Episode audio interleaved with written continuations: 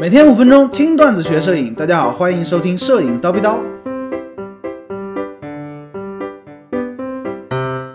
Profoto 和布朗的灯为什么这么贵啊？最近高老师在开闪光灯课程嘛，给学员推荐的器材呢都是相对于比较便宜的东西啊，目的呢就是想让大家降低一点门槛，少花一点钱，哎就可以玩闪光灯。那高老师对于这个事情呢一直强调，闪光灯啊，你摁快门它能闪就可以了啊，就可以绝满足绝大多数拍摄需求了，没有必要非要一上来就买个三千块钱的原厂，对吧？三百多弄一个全手动的副厂产品也是可以。用的嘛啊，但是有的同学呢就比较较真儿，说高老师啊，你这话不中听啊，为什么 Profoto 布朗的灯那么贵呢？一个就上万，甚至好几万啊！你说贵没有用，为什么有人会买这么贵的东西？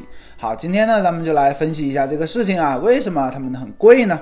哎，Profoto 也好，布朗也好，价格贵呢肯定是有原因的，质量啊、做工啊、工业设计啊，肯定是绝对是一流的，对不对？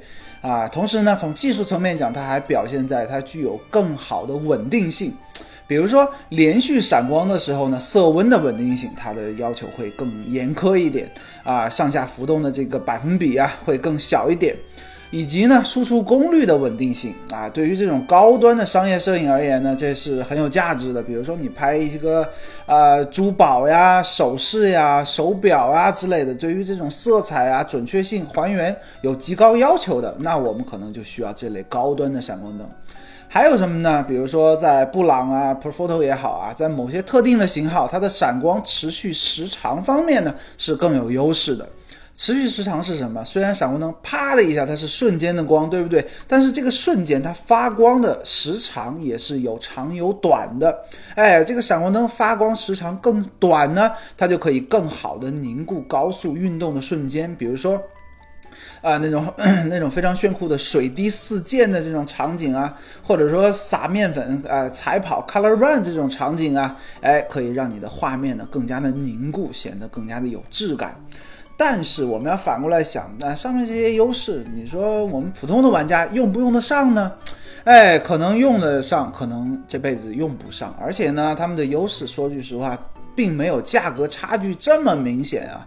其实普通的品牌的闪光灯啊，色温、输出功率的稳定性也还是不错的啊。如果说你想要极致的精准度，当然啊，贵肯定是好的嘛。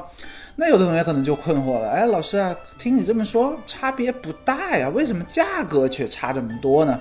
哎，咱们来说个核心，因为这个牌子值钱嘛，对不对？牌子这东西很值钱。举个例子啊，咱们换个角度去想这个问题，比如说你是陈曼啊，陈曼大家应该都听过，对不对？中国最顶级的商业时尚摄影师之一吧。好了，你是陈曼啊，客户花了几十万找你拍套片子，你好意思用神牛吗？对不对啊？肯定得用布朗或者是说 Profoto 这种产品了。这个玩意儿它是个门面啊，品牌非常的重要，是支撑门面用的，是你要高价的一个筹码。客户他认这个东西啊，哎，就会觉得啊，你用 Profoto，嗯，还不错啊，哎，挺值的。如果说你用神牛派，客户肯定脸都绿了，对不对？哎，明白这意思吗？如果说你还不明白，咱们举一个更俗的比方啊。手表大家都知道吧？啊，现在都是用手机就能看时间了。手表好，机械表呢，死贵死贵的，功能还很单一，啊，走时它还不准啊，每天快慢几秒钟很正常。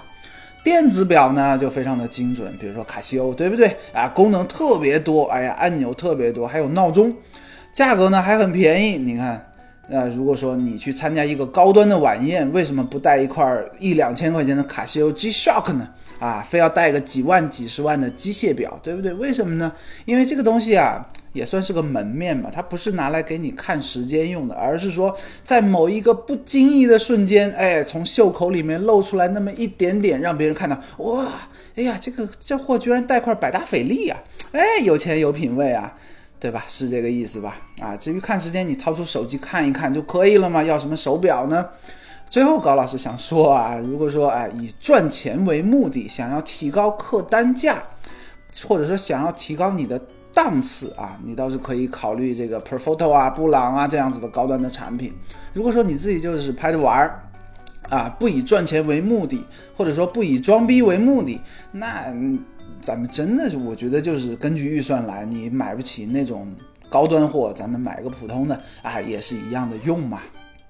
今天高老师就先叨逼到这里了。想要系统的学习摄影知识，欢迎微信搜索蜂鸟微课堂，回复 VIP 畅听三百三十多节课程。明早七点咱们不见不散，拜了个拜。